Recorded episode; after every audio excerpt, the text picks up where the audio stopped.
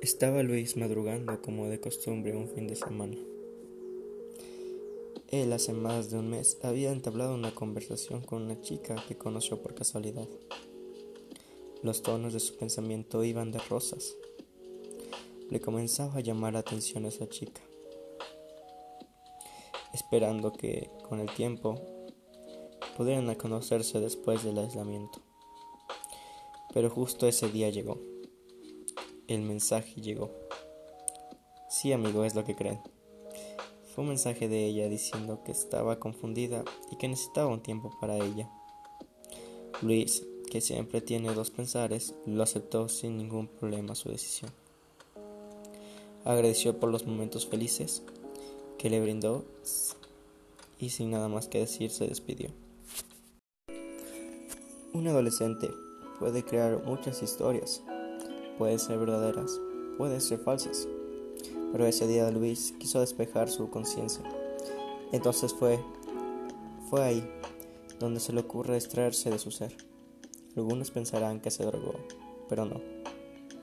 Salió de su habitación y se dirigió al patio de su casa, un poco risueño y pensando, es un buen momento para acabar mis quehaceres y comenzar nuevos, aprovechando su decisión, su desesperación y su melancolía para poder acabar sus proyectos, para seguir acumulando experiencias, ya que al final cree que con eso podrá llegar a ser un mejor ser. Esas son breves historias que podrían llegar a conmocionar a la gente como no. Un poco de tiempo es lo que se puede obtener de esto. Relato 3. Una buena historia comienza con errores. Hola nuevamente. Hoy les traigo una anécdota de cuarentena un poco más alegre. No me acuerdo la fecha, pero creo que fue a comienzos de este aislamiento.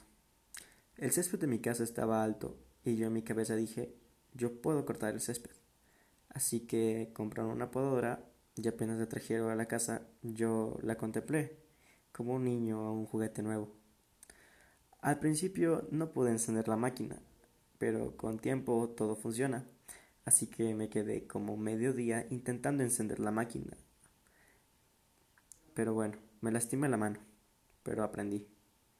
Una vez encendí la, encendí la máquina, corté por primera vez el césped, pero aunque salió fatal, corté una parte del césped. Y al siguiente día vinieron unos profesionales a acabar el trabajo, ya que no puse mucho empeño la primera vez.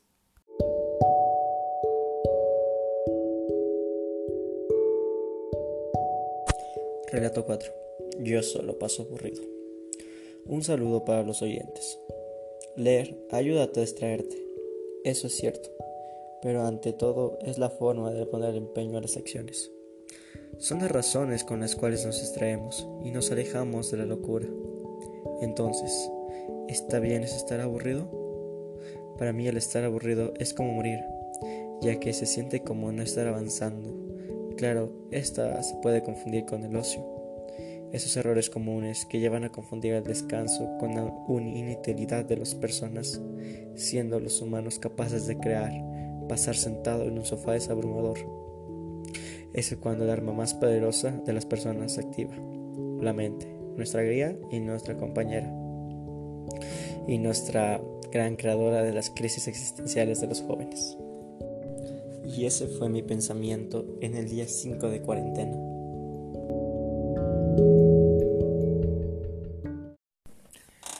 Día no sé cuánto de cuarentena. Siguiente podcast. Primeramente, un saludo a todos y comienzo. Esa historia no es tan interesante que digamos, pero es algo que sucedió durante esta cuarentena. La cosa es que yo tengo una perrita y resultó estar preñada y justo parió después de mi cumpleaños y fue como que chévere unas, unos perritos, pero ya van dos semanas hasta ahora. Son bien tiernos y todo, pero como que se caen de su caseta cada rato y la mamá no les recoge y no hace nada, así que toca bajar de la casa al patio y subirlos a cada rato. Es algo que normalmente se hace una vez al día, ya que son perritos bebés y no ven y son full de descuidados. Eso es algo que he hecho durante esta cuarentena. Solo piensa y disfruta. son palabras que raramente dichas, pero va. Día 12 de abril, que fue mi cumpleaños y lo tuve que pasar en esta cuarentena. Y lo peor que no pasé con toda mi familia, porque mis papás están en otras ciudades y no es tan interesante pasar así, porque al fin y al cabo lo disfruté. Fue un día genial, hice varias cosas, o sea, pinté, jugué, escribí con mis amigos. Y normal, lo más chévere fue que mi abuelita me preparó un pastel riquísimo y fue como que la primera vez que comí un pastel de bizcocho con queso y fue algo como que espectacular los dos sabores de mezclar porque era un queso maduro y hacía que el sabor sea mucho mejor. Pero al fin y al cabo pasé feliz porque también mis amigas me mandaron full mensajes y me alegraron lo que es el día.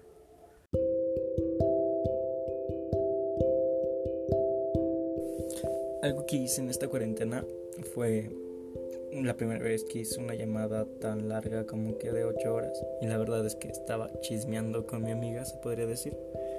La llamé y ya rara vez hago eso, así que la llamé. Y dije, hablemos, no tengo nada más que hacer. Pero no tan denso como suena, sino fue coger, hablar durante 3 horas. Ya como las 12 de la noche salimos a cada uno de nuestros balcones y era como que comparar las palabras era divertido. Pero después ya dio frío y volvió a meterse de nuevo a la casa. Cuando los metimos dijimos, bueno, ya tengo sueño. Así que le propuse qué pasa si probamos lo de dormir 7 horas. O sea, dormir conectados y terminamos siendo 7 horas. Y la cosa es que apenas me desperté le colgué porque comenzaron a gritar, güey, como que había full cosas que hacer. Y fue algo divertido y una buena experiencia. Al principio de la cuarentena dije, tengo que plantearme unas metas para lograr hacer durante este encierro. Y como todo joven prebuber dije, bueno, hagamos ejercicio, mantendremos saludables para cuando regresemos ponernos en buen estado físico. Esas fueron unas buenas palabras y fue un aliento perfecto. Así que dije, bueno, como todo niño o joven, busqué en la Play Store, descargué una aplicación para hacer ejercicio, era muy constante a eso pero era muy repetitivo y me aburrí. Así que dije, experimentemos con algo nuevo. Cogí, salí al patio y comencé a jugar básquet, practicar, dije, para pulir las habilidades, ya al fin y al cabo, si alguna vez se toma, hay que estar bien. Jugaba básquet, todo tranquilo, perfeccionaba mis saltos y hacía varios juegos. Hasta que comencé a saltar la cuerda y me tropecé y me caí. Me di un descanso y lo estoy tomando normalmente con calma algo bueno para seguir. Capítulo 9, creo que es este. Pero un saludo primeramente y comienzo mi relato. Yo ya estaba aburrido, totalmente aburrido en mi casa, pensando qué puedo hacer para no aburrirme. Pero antes que nada dije, bueno, voy a salir, voy a darme una vuelta por el patio. Y de ahí me acordé algo. Yo, a mí me gustan los videojuegos, así que dije, intentemos fabricar o intentar simular lo que es un arma de un videojuego con los materiales que encuentre.